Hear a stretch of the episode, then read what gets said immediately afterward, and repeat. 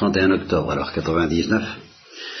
Bon, alors, euh, demandé que ce soit à midi pour qu'on ait du temps. Je ne sais pas combien de temps ça va durer. Je voudrais bien que ça dure longtemps d'ailleurs. Voilà, je, suis parti de la petite voix, ce que je croyais être la petite voix. Et puis, petite, à force d'y réfléchir, de ruminer ça dans tous les sens, je, ça fait longtemps que je sens ça d'ailleurs, mais je j'en prends plus clairement conscience, c'est que Thérèse a été fascinée toute sa vie par quelque chose. Et qu'à mon tour, j'ai été fasciné par Thérèse toute ma vie, et à travers elle par quelque chose. Et quand j'essaie de dire quoi, et quand Thérèse essaie de dire quoi, eh bien, c'est extraordinairement difficile. Parce qu'en fait, en, théologie, hein, je suis obligé de dire c'est complexe.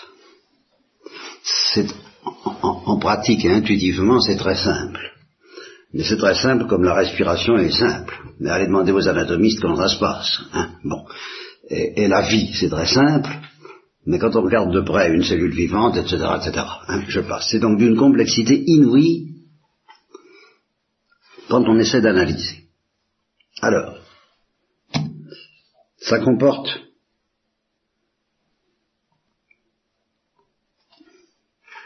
hmm, un ingrédient fondamental. Et puis deux plus. Enfin, c'est pas si simple. Ça, c'est déjà encore une fausse ce que je dis là. Alors, un ingrédient fondamental, quand elle parle des petites âmes, de, la petitesse, bon, on a l'impression qu'elle a, trouvé quelque chose de nouveau, et euh, il s'agit de quelque chose d'énorme, absolument énorme, effectivement, mais pas nouveau du tout. Simplement, elle l'a vu avec une lucidité, une force euh, assez exceptionnelle, mais pas la seule quand même. Et ça n'est pas possible qu'elle soit la seule. Alors cet ingrédient fondamental, je lui donnerai, bon, on peut l'appeler l'esprit d'enfance si vous voulez, la petitesse, on peut l'appeler le renoncement. Et on peut l'appeler aussi, d'un terme que je dois aux alcooliques anonymes, je les remercie solennellement. Euh, nous parlerons peut-être un jour, plus, bientôt peut-être, des alcooliques anonymes, mais c'est vrai, j'ai tellement de choses à dire euh, autour de Thérèse que je peux pas en parler maintenant, mais euh, ils ont trouvé un mot à propos de l'alcool et de, leur, libération, comment ils, sont, ils ont été libérés de leur esclavage de l'alcool, un mot qui, qui, est une trouvaille et qui, qui m'aide à parler, que je prendrais peut-être même comme titre de cette instruction, la défaite absolue. La défaite absolue. Voilà. Alors, renoncement, défaite absolue, c'est une notion dont je vais être obligé de vous parler en théologien et métaphysiquement. Parce que c'est une notion analogique c'est justement parce qu'elle est analogique qu'on la comprend mal, qu'on ne comprend pas son ampleur, sa profondeur euh, universelle. Parce que ça va, ça part des anges, et puis ça va jusqu'aux alcooliques anonymes, entre autres. Mais euh, c'est le mot clé nécessaire pour comprendre le mystère du renoncement, et ce mystère du renoncement, justement, tel que je vais essayer de vous l'expliquer, c'est un mystère qui se présente, qui, se définit par le bien. Et uniquement par le bien. Uniquement par le fait que le bien se propose à nous. Ce à quoi Dieu nous demande de renoncer, ça n'est jamais au mal. Dieu nous demande de rejeter le mal, ce qui est tout à fait autre chose. De le repousser, de le haïr, source éternelle de lumière, Esprit Saint, dissiper les ténèbres, je haïs si tu peux, bon, ça, mais le bien, il, nous demande, il nous demande, mais nous demande d'y renoncer. Et pourquoi il nous l'a énoncé ben Pour pouvoir nous le donner. Parce qu'il ne peut pas nous le donner si nous n'y renonçons pas.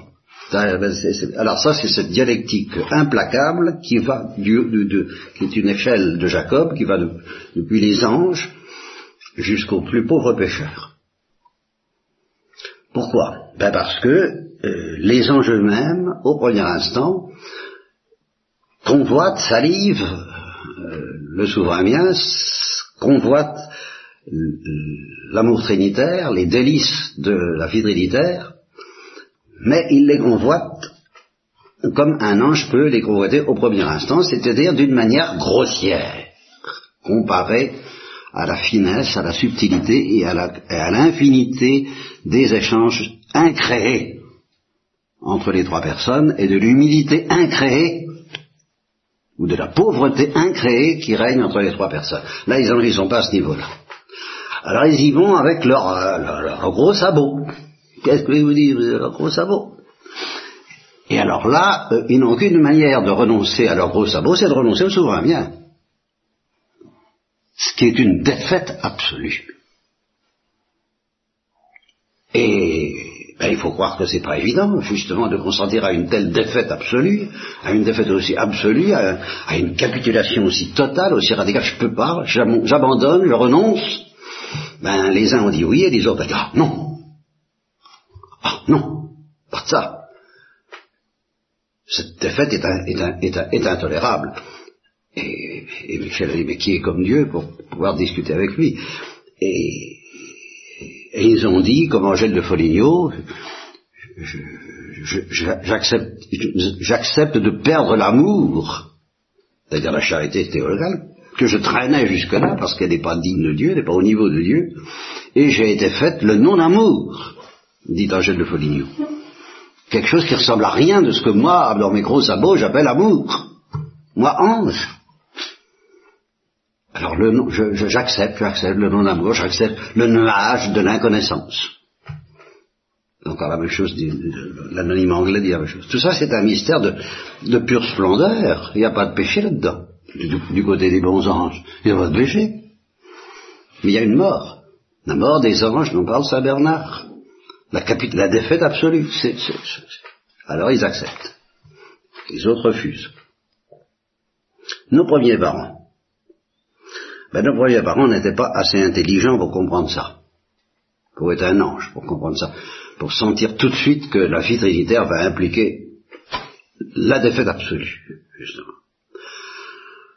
Alors, pour les y aider, Dieu leur propose un fruit sur lequel il y a toute la, toute, toute, toute, leur, euh, comment, tous leurs rêves, tous leurs désirs, toutes leurs aspirations les plus nobles, les plus brûlantes, les plus élevées se sont concentrés parce qu'ils ont senti que c'était un fruit particulièrement mystérieux, que la Bible appelle le fruit de l'arbre de la science du bien et du mal, alors cette fois, mais de la science du bien,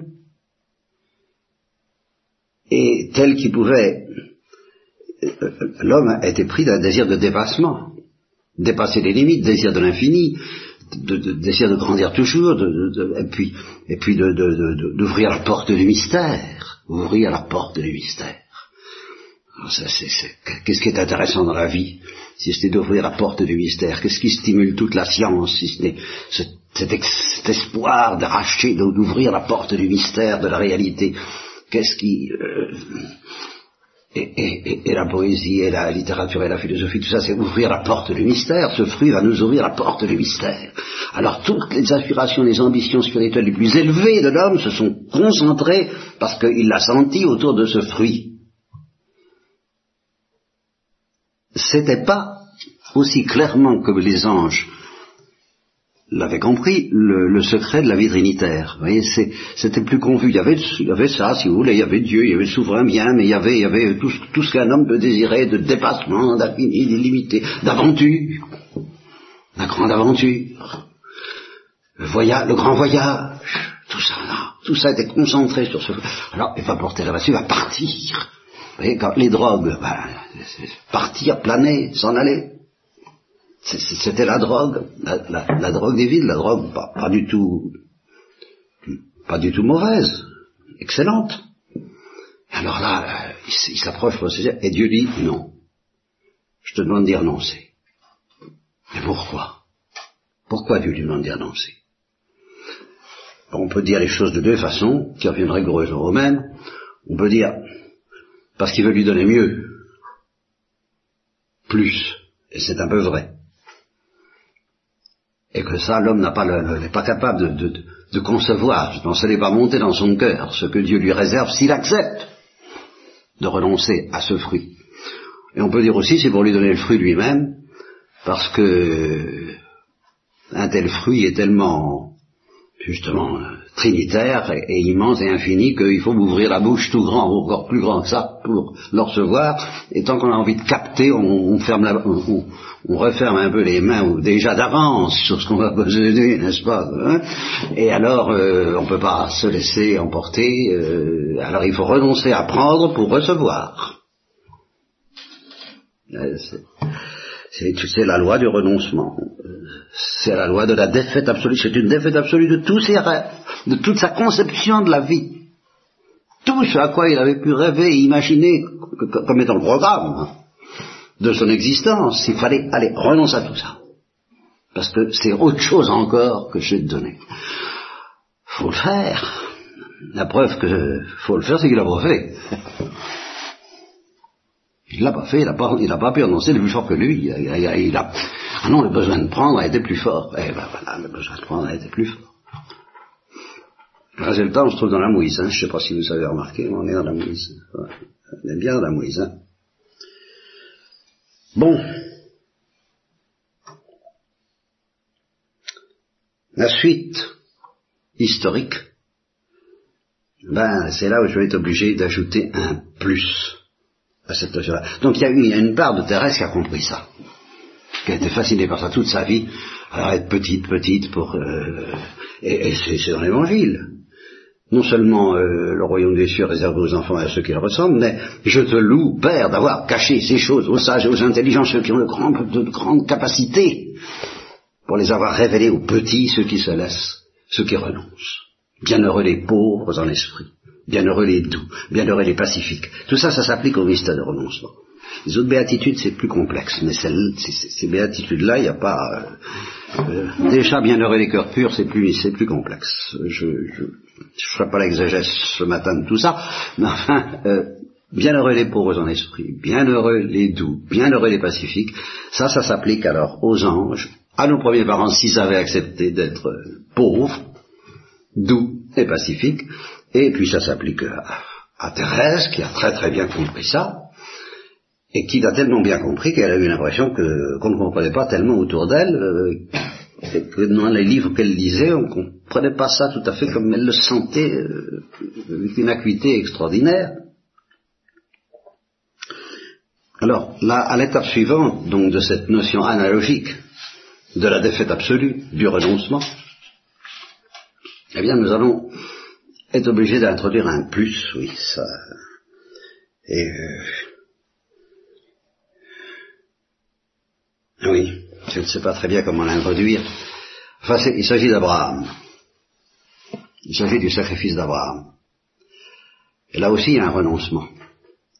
Vous voyez, ça se situe dans un climat où euh, le péché est là, et par conséquent la mort.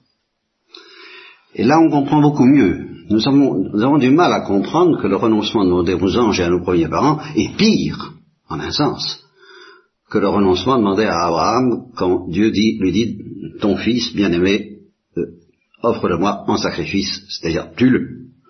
Bon, alors ça nous paraît quand même horrible, ça nous paraît terrible de, tuer son fils pour l'offrir à Dieu. Alors là, là, on se, rend compte que c'est, pour du renoncement, c'est du renoncement, n'est-ce pas? Bon, D'autant plus que Dieu avait fait des promesses extraordinaires à Abraham au sujet de ce fils, qu'Abraham n'espérait pas, je suis trop vieux, ma femme aussi, on va pas avoir un enfant maintenant. Et quand Dieu lui a promis une descendance plus nombreuse que les étoiles de la, que le sable de la mer et, les étoiles du ciel, il a plus ou moins imaginé que ce serait Ismaël, enfin le fils de, de, la servante. Euh, il a essayé d'arranger ça selon ses petites idées, jusqu'au moment où Sarah a conçu et enfanté Isaac. Alors là, euh, bon, il n'en revenait pas. Et, puis ce fruit donc incroyable, miraculeux, unique, extraordinaire, unique, et nécessairement unique des promesses de Dieu, Dieu lui dit, bon bah donne-le-moi. Allez, on, sacrifie, tu sacrifies tout. Bien. Et là, il a fallu, non pas qu'il obéisse, c'est pas une question d'obéissance. Non. L'épître aux Hébreux est formel, c'est pas ça, qui a été méritoire chez Abraham, qui a, séduit justement, qui a été le mystère de C'est espérant contre toute espérance. Il a gardé confiance. Il a gardé confiance. Et alors c'est là qu'il y a un plus chez Abraham. Parce que ce n'est plus seulement la confiance dans l'amour de Dieu que les anges devaient offrir, et qu'ils ont offert pour les bons anges, que nos premiers parents auraient, offert, auraient dû offrir et qu'ils pas offert. Non, ça suppose une perception dont il est très clairement question dans la Bible, avant le sacrifice d'Abraham, avant le sacrifice d'Isaac, qui est la perception de la miséricorde. Et là, il y a un plus.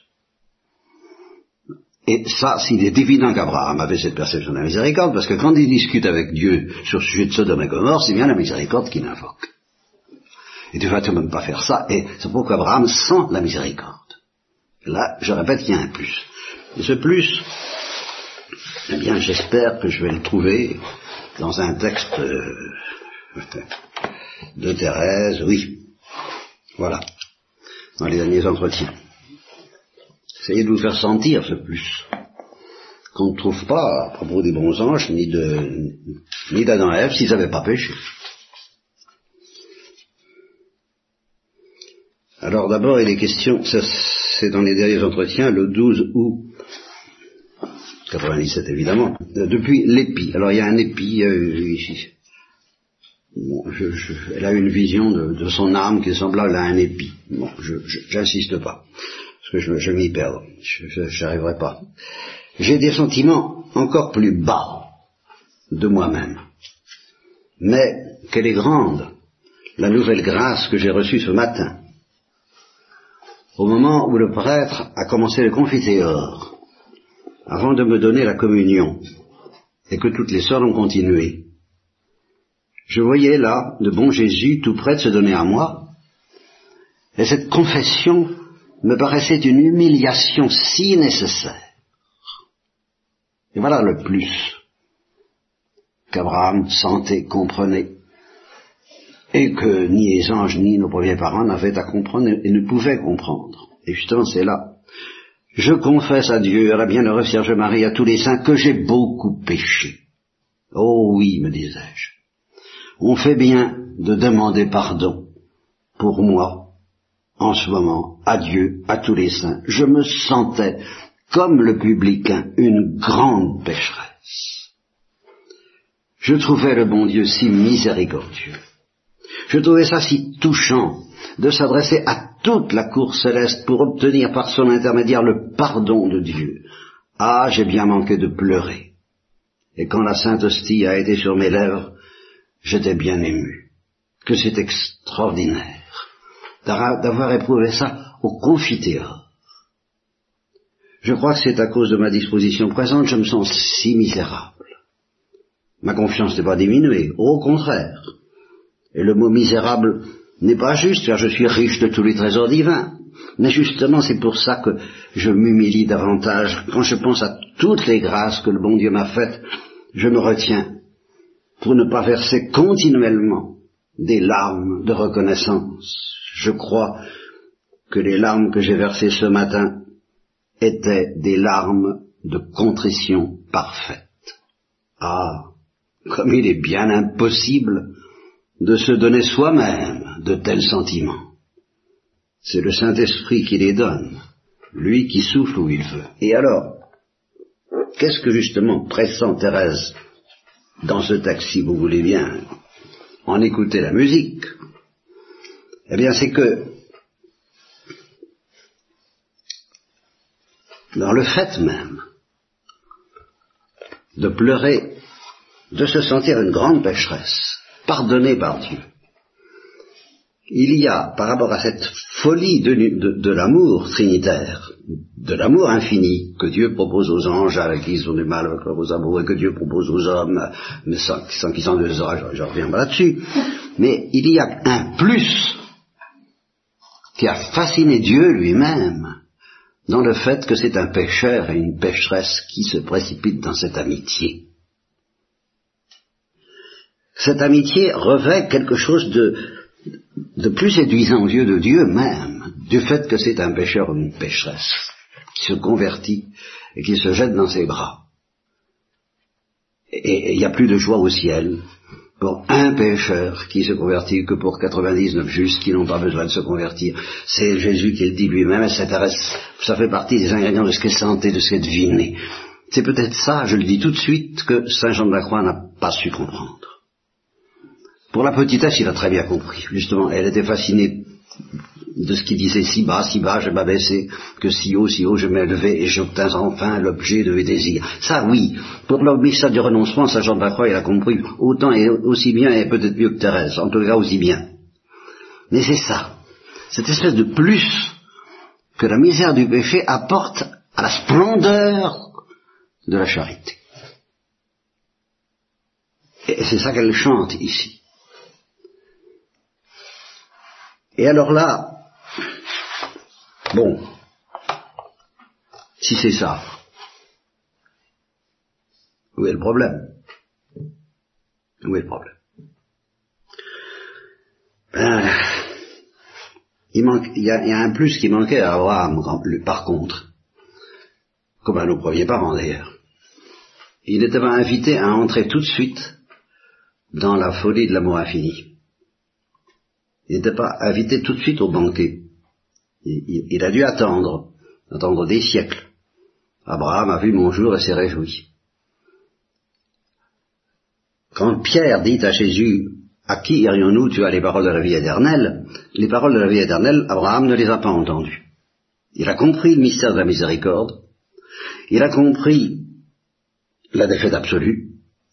Il a compris ce que j'appelle du coup le gouffre de la supplication confiante qui consiste à espérer contre toute espérance en se jetant dans une espèce de gouffre de confiance sans limite.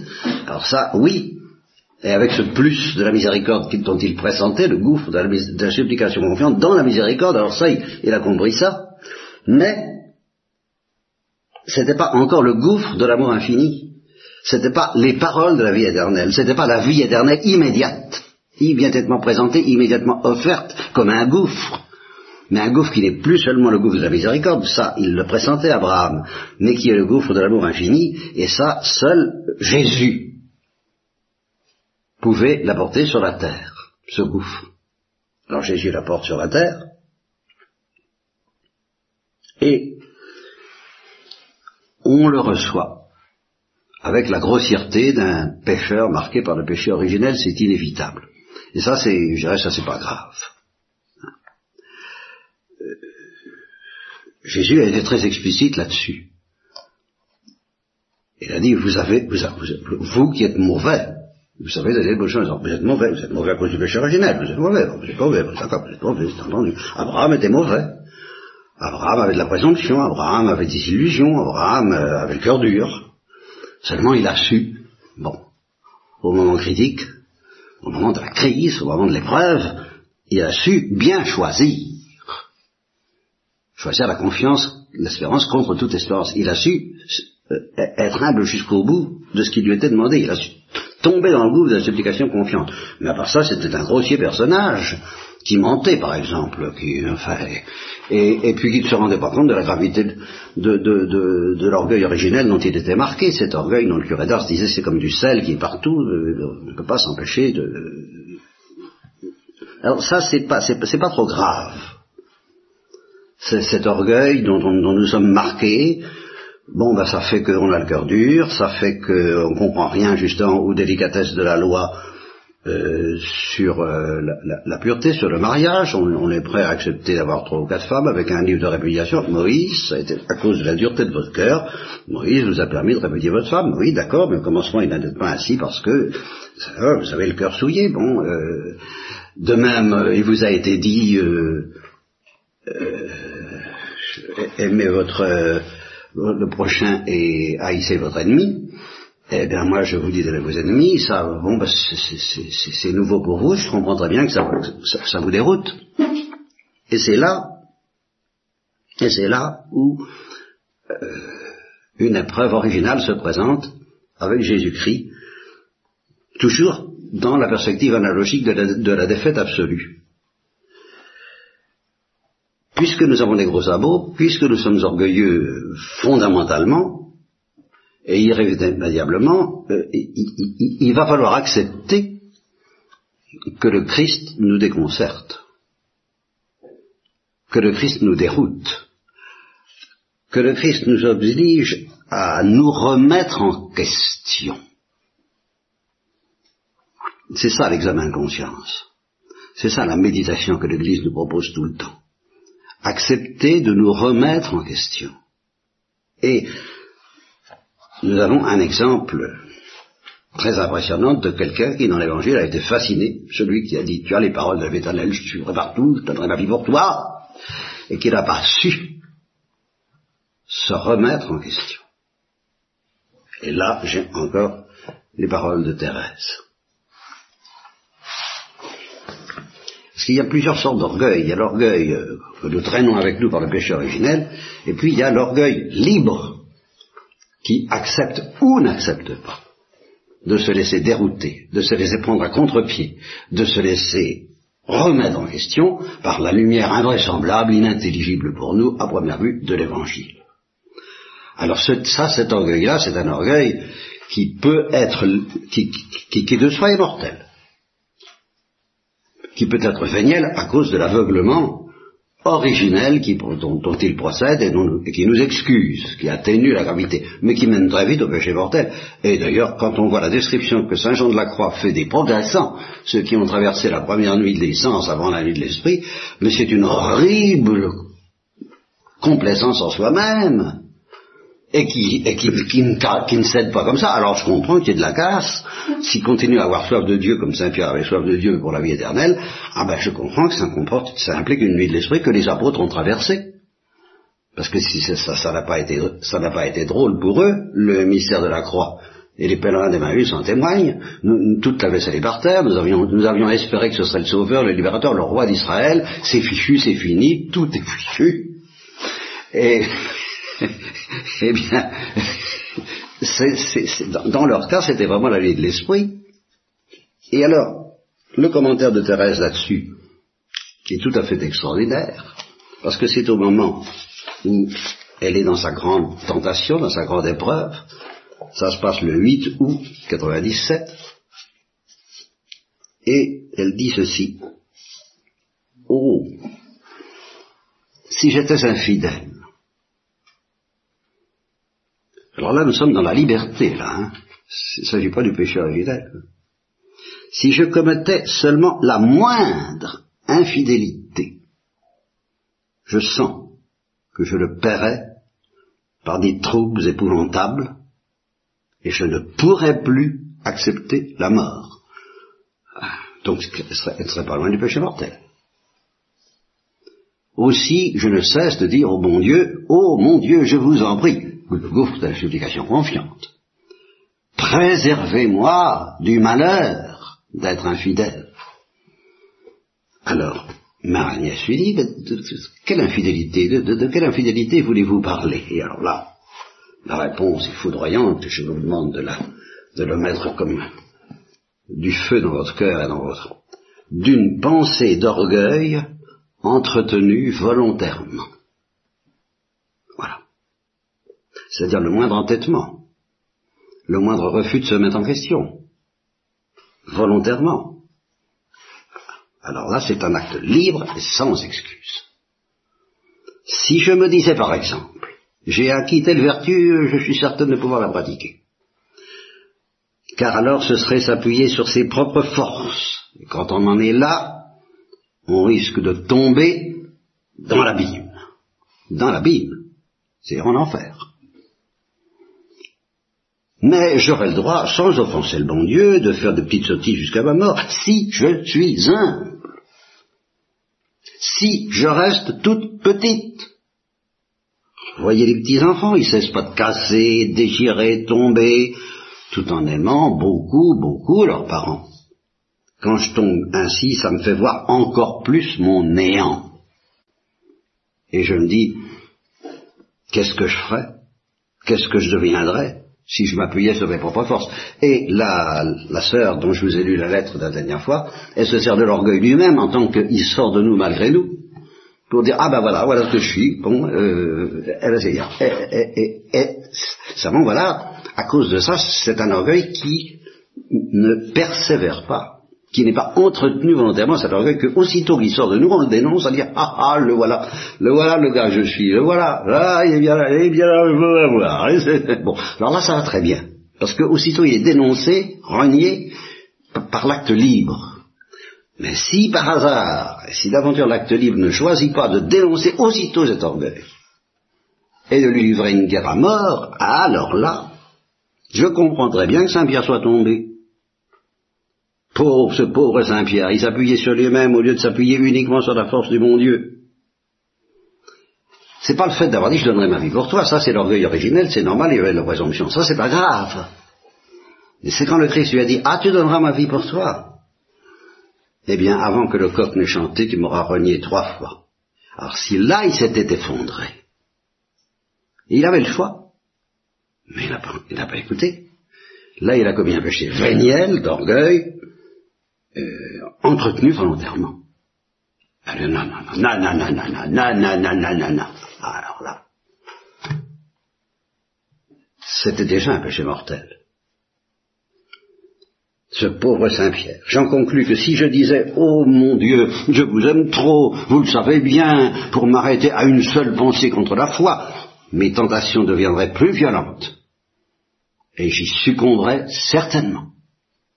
Je suis bien sûr que si Saint Pierre avait dit humblement à Jésus, vous voyez, quand Jésus a dit tu vas me renier, trois fois avant que je le chanter, accordez-moi, je vous en prie, la force de vous suivre jusqu'à la mort, il l'aurait eu aussitôt.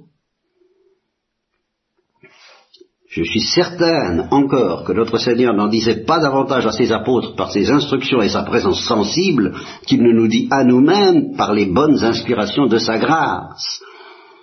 Il aurait bien pu dire à Saint Pierre, demande-moi la force d'accomplir ce que tu veux, mais non, parce qu'il voulait lui montrer sa faiblesse, et que devant gouverner toute l'Église qui est remplie de pécheurs, il fallait que Saint Pierre expérimente par lui-même ce que peut l'homme sans l'aide de Dieu. Et ça, nous ramène à Jean-Paul Ier, disant que euh, Dieu préfère quelquefois qu'on commette un péché mortel pour voir de quoi nous sommes capables plutôt que de continuer à persévérer dans la présomption involontaire dans laquelle nous sommes installés par l'orgueil originel. Mais il y a un moment où Dieu dit non ça, il faut le sortir de l'orgueil originel, euh, quitte à lui faire commettre un péché mortel, ou à lui laisser commettre un péché mortel. Avant sa chute, notre Seigneur lui dit, quand tu seras revenu à toi, confirme tes frères, ça voulait dire persuade-les par ta propre expérience de la faiblesse des forces humaines. Voilà. Alors, c'est donc la quatrième étape de cette notion toujours la même de la défaite absolue.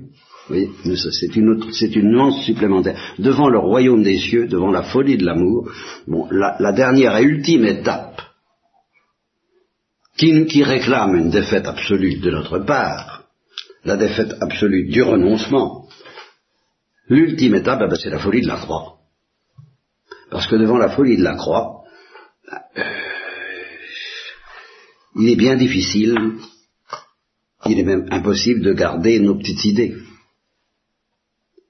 Il n'y a qu'une seule attitude possible en face de la feuille de la croix, c'est la défaite absolue. Là, j'y comprends rien, là, je suis écrasé, là, j'ai peur, là, je ne peux rien, là, je suis incapable de vous suivre, là, j'avoue ma défaite absolue, là, ayez pitié de moi, mon Dieu.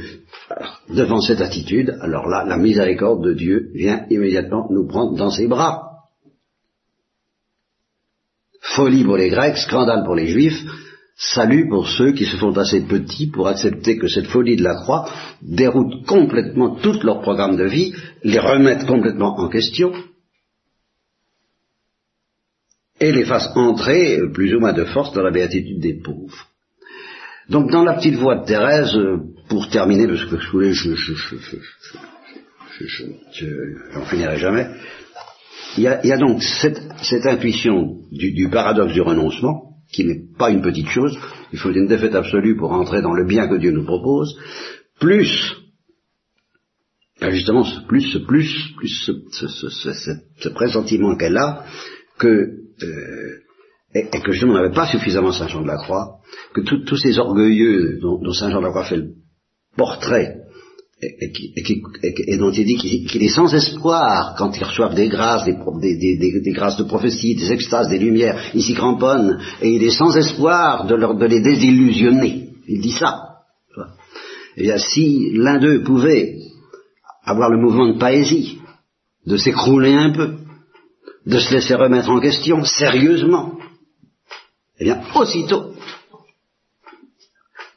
il entrerait dans la béatitude de, du renoncement, de la, de, la petite voix de la, et, de, la sainteté, comme poésie, de la mort d'amour. Et c'est ce que euh, bah, c'est ce qui permettait à Mère Geneviève de dire la voix d'enfance, on pourrait aussi bien dire la voix du bon larron, qui justement devant le spectacle de la croix de Jésus en croix lui a dit souviens-toi de moi quand tu, seras dans ton royaume, que faire d'autre? Que dire d'autre, de Paésie, qui, elle, était une orgueilleuse, alors là, con, confirmée, consommée, chevronnée, et qui, ben, d'un seul coup, est descendue et, a, crié, et en une heure a, touché le cœur de Dieu plus que toute une vie de pénitence. Bien. Et c'est cet instinct qui faisait dire à Thérèse, si je ne pouvais pas rester au Carmel, eh bien j'irai avec euh, Marie de la Trinité d'ailleurs, euh, dans un refuge pour prostituer, pour des filles perdues. Et puis j'essaierai de leur parler de la miséricorde telle que je la sens. Parce que c'est ça qui est intéressant, et non pas la soi-disant perfection que soi-disant nous pouvons euh, rêver. C'est cette, cette, saveur à la fois de miséricorde et de folie d'amour infini qui s'incarne tout simplement dans la folie de la croix. Alors donc on part de, du péché de l'ange, le péché de nos premiers parents, le sacrifice d'Abraham, il y aurait le péché de David à mettre en... Euh, lui aussi c'est une défaite absolue, la défaite absolue des apôtres devant le spectacle de la croix, et puis ben, la résurrection de la Pentecôte, euh, qui, qui, fait que euh, on, vit comme une béatitude de, de, de, ne rien y comprendre, de, se réfugier dans, une supplication constante et confiante, en espérant contre toute espérance, ce que je dis de plus, moi.